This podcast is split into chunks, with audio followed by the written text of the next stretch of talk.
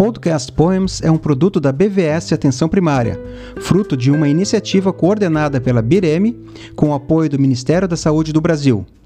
Nosso objetivo é aprimorar os conhecimentos dos profissionais que atuam na atenção primária em saúde de uma forma direta e rápida. Apresentamos semanalmente o resumo de um poema, na tradução livre, evidências que importam ao paciente. Acesse a BVS APS em aps.bvs.br e confira este e outros produtos oferecidos para você.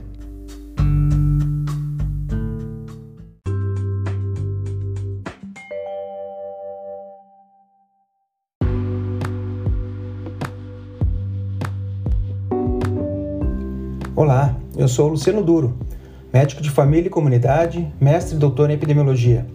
E no oitavo episódio da terceira temporada, eu vou falar sobre um estudo publicado em outubro de 2022 no New England Journal of Medicine, comparando os efeitos da colonoscopia na redução da incidência de câncer de cólon, na mortalidade por este câncer e na mortalidade por todas as causas. Vou realizar uma análise à luz desse artigo, mas com viés das interpretações que devemos tecer em termos de efetividade para a saúde pública, pois o tema gera discussões.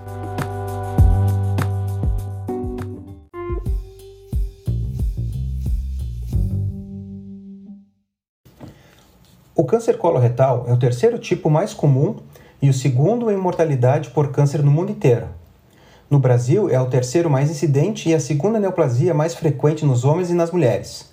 A boa notícia é que entre 80 a 90% dos cânceres em geral, a prevenção primária, ou seja, evitar os fatores de risco, pode reduzir tanto os casos novos quanto a mortalidade específica. Acontece que o câncer coloretal é o tipo relacionado com o maior gasto atribuível entre todos os tipos de cânceres no Brasil, com um cálculo realizado em 2018 de 15% dos gastos federais com neoplasias. Portanto, a discussão sobre o quanto conseguimos detectar essa essa doença em estágios mais precoces e quais ferramentas nós temos para fazer isso em nível do nosso sistema público de saúde é extremamente importante. Seus principais fatores de risco são o consumo de álcool, o excesso de peso, uma dieta inadequada, sedentarismo e tabagismo. Em respeito aos hábitos alimentares de maior risco, estão o baixo consumo de fibras e o alto consumo de carnes vermelhas processadas, essas últimas tendo aumentado muito no nosso país.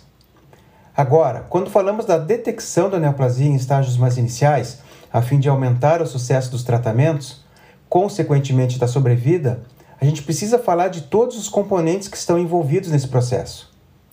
Várias opções de triagem estão disponíveis, mas as evidências de alta qualidade para indicar as melhores estratégias ainda são limitadas. Dentre as mais utilizadas estão a pesquisa de sangue oculto nas fezes, a sigmoidoscopia e a colonoscopia.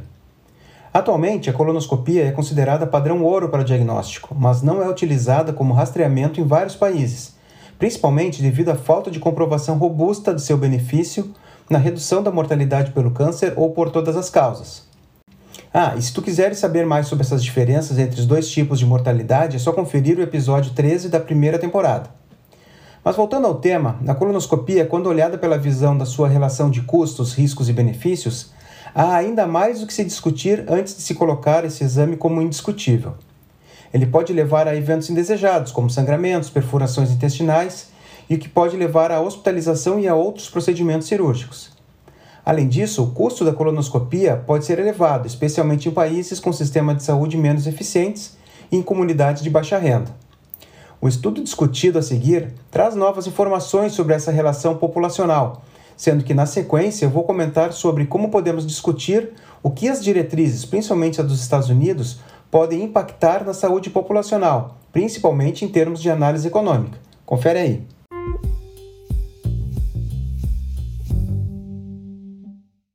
Este é um artigo publicado no New England Journal of Medicine em outubro de 2022, por pesquisadores noruegueses, que realizaram um estudo randomizado pragmático envolvendo homens e mulheres presumivelmente saudáveis, como eles citaram no artigo, entre 55 a 64 anos de idade, extraídos de registros populacionais da Polônia, Noruega, Suécia, Suécia e Holanda entre 2009 e 2014.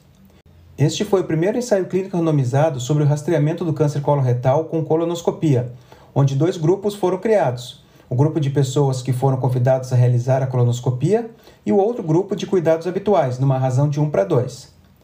Os desfechos primários foram os riscos de câncer coloretal e morte relacionada a ele, e o desfecho secundário foi a morte por qualquer causa.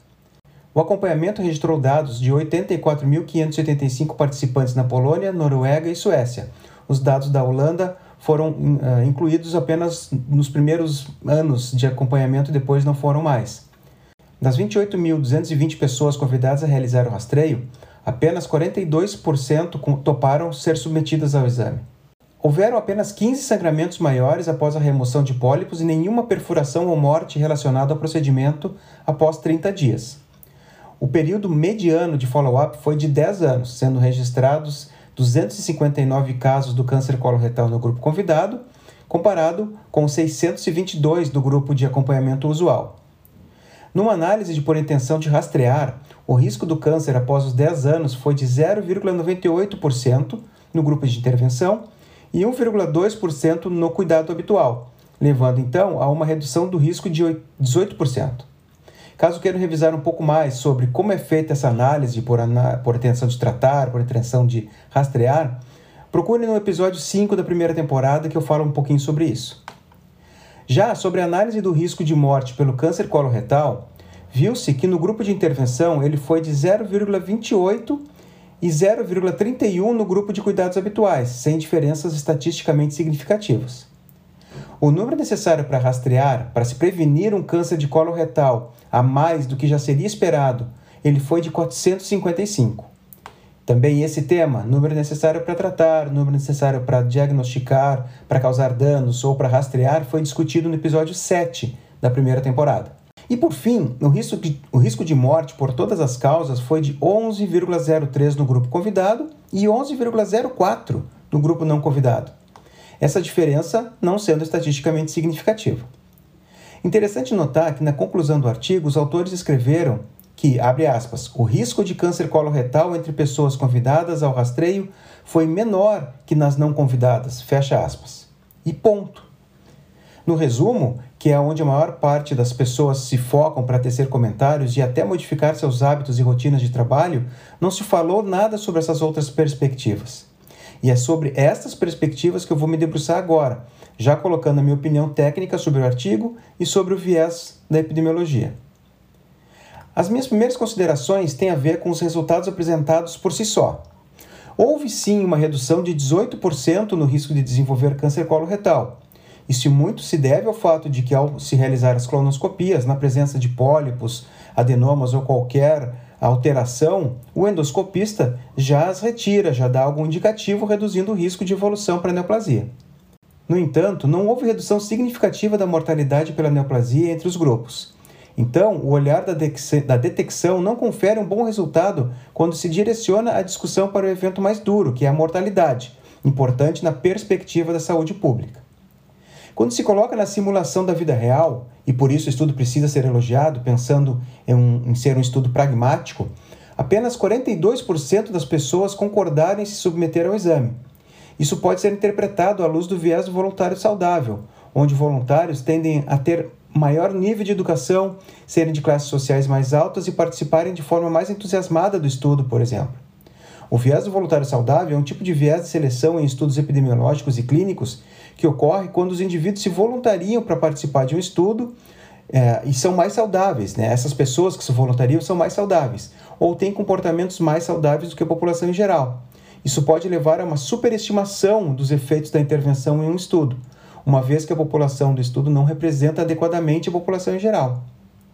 E quanto à análise per protocolo, ou seja, por protocolo, que foi utilizada para confirmar os resultados de benefício do rastreamento, é importante lembrar que nesta análise os procedimentos, os procedimentos de randomização, eles são quebrados, com menor confiabilidade e maior probabilidade de superestimação dos seus benefícios. Outra questão importante é se avaliar o impacto da intervenção, aqui no caso o rastreamento, de acordo com o risco populacional. Quanto maior o risco de base de uma população, maior será o provável benefício da ação. Precisamos entender quais diretrizes estão generalizando os benefícios e quais sociedades médicas estão orientando mudanças de hábitos médicos em função destes benefícios que não correspondem à sua população real. Mais uma coisa: a colonoscopia não é um procedimento isento de riscos, apesar destes não serem tão frequentes, mas precisamos conversar sobre quando trocar uma pessoa com baixo risco de câncer coloretal, que tem risco zero de complicações se não fizer o procedimento, a realizá-lo, trocando este risco zero, pelo menos, né, mesmo que baixos, por esses baixos riscos da intervenção, entenderam? Vamos pensar em benefício individual. Pelo exemplo do estudo, o risco de morrer pelo câncer coloretal foi de 0,3, enquanto o risco geral de morrer foi de 11%. Para a maioria das pessoas, existem preocupações de saúde mais importantes e estratégias mais eficazes para reduzir o risco de morte prematura.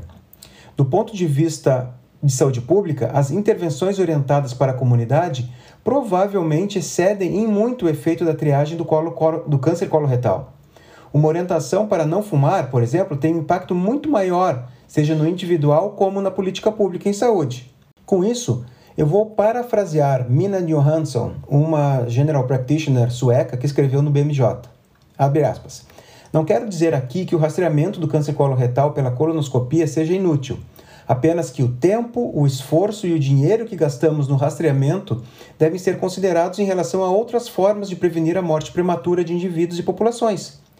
O rastreamento do câncer coloretal pode oferecer valor limitado para a maioria das pessoas e para a saúde pública, e que a colonoscopia pode ser eficaz nos Estados Unidos, mas pode não ser uma opção viável em outros países com sistemas de saúde diferentes e recursos limitados. Fechando aspas. Então, caros ouvintes, é importante considerar a eficácia, custo-benefício e disponibilidade de recursos para determinar se a triagem por colonoscopia é uma estratégia de saúde pública adequada em diferentes contextos. Enquanto em alguns países pode ser uma opção valiosa para a prevenção da mortalidade por câncer coloretal, em outros pode ser mais importante concentrar esses recursos em outras medidas de prevenção e tratamento. Bom, espero que vocês tenham gostado de mais um episódio da terceira temporada do podcast Poems da BVS APS. Façam seus comentários nas páginas da arroba Bireme ou mesmo nas suas redes sociais, com a hashtag podcastpoemsbvs. E até a próxima!